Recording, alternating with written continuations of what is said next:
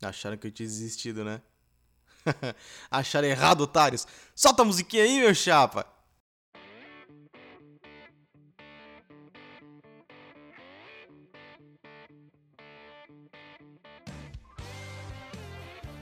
Salve, salve, senhoras e senhores, eu sou o Nine, sejam muito bem-vindos ao meu boteco. Puta que pariu, que saudade que eu tava de vocês, mano. Como é que vocês estão? Tudo certo? Que bom, eu tô ótimo também.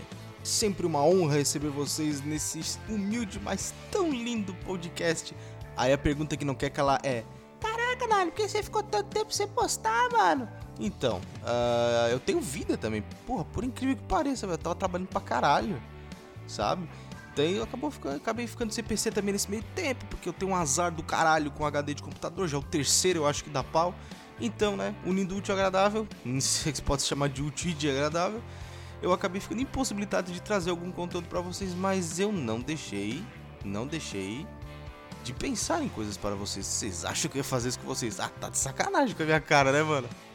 E o que eu venho falar para vocês hoje é, tanto eu, acho, como vocês também, assíduos usuários dessa maravilhosa interwebs, estão notando que a internet, cara, tá ficando chata pra caralho. E por que, que ela está ficando chata pra caralho? Porque começou uma moda de bosta, de problematização de qualquer coisa, sabe? Tudo é motivo para revolta, tudo é motivo para dar lição de moral em comentário, entendeu? E, cara, é impossível se você usa internet você não ter se deparado com uma coisa desse tipo. É tipo, impossível.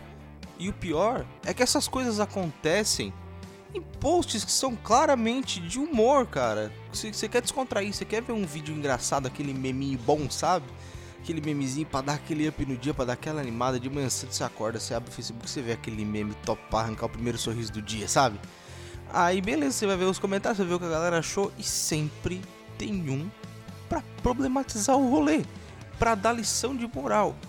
Aí, mano, você não pode fazer mais porra nenhuma na internet, resumindo. Você não pode expressar uma opinião. Uh, você não pode postar um meme, porque a galera já se dói. Sempre vai ter alguém pra se doer. Isso aí é inegável. E isso, cara, acontece com uma frequência assustadora.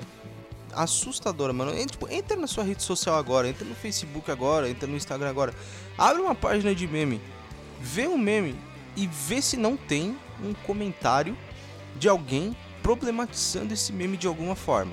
Vê, faz o confere aí, faz o confere aí e depois me, me manda lá no Twitter, arroba Boteco do Nine e segue nós.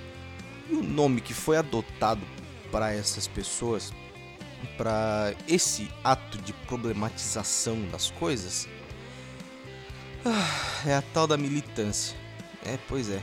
Militantes, militantes, a galera do TikTok, a galera da militância. Não tem nada a ver TikTok, nem sei porque eu falei, foda-se. É só uma implicância ridícula mesmo que eu tenho com o TikTok. Falando nisso, tu não ouviu o episódio do TikTok, vai lá, vai lá, escuta, vai lá, escuta que tá da hora, escuta que tá da hora. E junto com esta militância veio também. coisa idiota de falar, né, velho? A moda do cancelamento. Que nada mais é assim, você expressa a sua opinião. Eles não gostaram, ou eles acharam ofensivo de alguma forma, Mano, você tá na merda, os caras vão te cancelar. O que é o ato de cancelar na internet? Nada mais é do que as pessoas vão te mandar comentários é, ofensivos de qualquer forma, em qualquer rede social, em qualquer plataforma. E vão dar um jeito de derrubar a tua conta de alguma forma, seja no Facebook, seja no Twitter, que acho que é o. Acho que é o lugar mais comum de acontecer. Acho que é no Twitter mesmo falando nisso. Arroba Boteco do Nine, segue lá. E eles vão tentar te cancelar justamente a maioria das vezes por você apresentar uma opinião diferente da deles. que imbecil, né? Muitos desses cancelamentos também acontecem quando tu expressa alguma opinião sobre o ídolo de alguma pessoa. Eu acho que o, o que mais está rolando agora é com a ascensão absurda do K-pop. Não tenho nada contra, vou deixar bem claro. Mas, cara, se fala mal de qualquer grupo de K-pop, eu vou pegar o Twitter, que acho que é a plataforma mais merda que tem nessa internet. Vou pegar o Twitter, vou pegar o Twitter. Você vai, tenta lá, vê se tem algum Twitter, tweet falando mal de K-pop e você vê o tanto de hate que essa pessoa recebe. Ela não pode mais expressar a opinião, ela não pode não gostar de alguma coisa. Então é impossível na internet de hoje você não gostar de alguma coisa. Já é motivo o suficiente para você ser o quê? cancelado. Que termo de merda, né? Mas você pode ser cancelado por causa disso, sim, senhor. Vou dizer que todo cancelamento não tem fundamento? Não, claro que não. Tem cancelamentos fundamentados. Eu vou tentar pensar em outro termo para falar isso até o final do podcast, juro. Vou tentar, vou tentar. Mas tem os, cancelamentos fundamentados. Por exemplo, como acontece até que com uma determinada frequência, infelizmente, quando uma celebridade é acusada de assédio. E, e se tem provas disso, a galera vai pra cima e foda-se. E eu acho que quem faz essas coisas tem mais é que se fuder mesmo. Então, fundamento. Ponto positivo. E depois de falar de militância e cancelamento, desculpa, eu não consegui. Uh, os usuários mais antigos de internet devem pensar a mesma coisa que eu. Tipo, puta que pariu. Como a internet era da hora antes. Tirando a parte de ser discada. Mas até que dava uma adrenalina, até que dava uma adrenalina por ser discada. Mas cara, a internet é um lugar pacífico, mano. As galeras a galera mandava recadinho no Orkut, fazer depoimento para pegar o topo, fazer invasão de perfil. Você tá, tá ligado? Isso nem existe mais. Hoje invasão de perfil é hack. Você tá sendo hackeado se alguém invadir teu perfil. Antes não, você passava assim do seu Orkut pra alguém, foda-se a pessoa falar, escrevia um textão dizendo quanto você era da hora. Eu juro por Deus, o Orkut era o único lugar da internet, da minha vida que eu fui 100% sexy. Agradeço a quem apertou lá o, o, o coraçãozinho. E acho que é coraçãozinho, o ícone que tinha lá de sexo. Muito obrigado, você fez a minha autoestima muito do caralho em algum momento da minha vida. Então a internet sim já foi da hora, porque você tinha um Orkut que era uma puta de uma plataforma enquanto durou saudades eternas. Você tinha um chat da UOL que você conhecia pessoas interessantes sim. Não é igual o chatrulete que só aparece cara com pau na mão de madrugada. Claro, você tá procurando de madrugada, a chance de encontrar um cara com pau na mão é muito maior. Mas acontece pra caralho, entendeu? Antes você não tinha essas coisas, cara. A internet era um lugar bacana de, de, de se estar, tá ligado? Não tinha treta, não tinha encheção de saco, sabe? Era os memes do Trollface e do Derp lá, de boa, ah, vendo lá o Não Entendo, que acho que tem até hoje, se pá, mas antes era muito mais da hora, não tinha South America Memes. South America Memes é o caralho, mano. A gente assistia, a, a, a gente lia as tirinhas lá que o cara fazia e foda-se. Era bem mais da hora. Você acha que você saía na rua assim com internet para mandar uma mensagem pra galera no WhatsApp, mandava áudio. O caralho, meu amigo. Você tinha que chegar em casa, logar no MSN para poder falar com o pessoal, velho. E o MSN com aqueles nick todo colorido, com aqueles caracteres diferentes que pra digitar era uma merda. Mas puta, mano, que saudade dessa época, hein? A galera que usava aí de 2008, 2009 a internet aí. Putz, MSN era sensacional.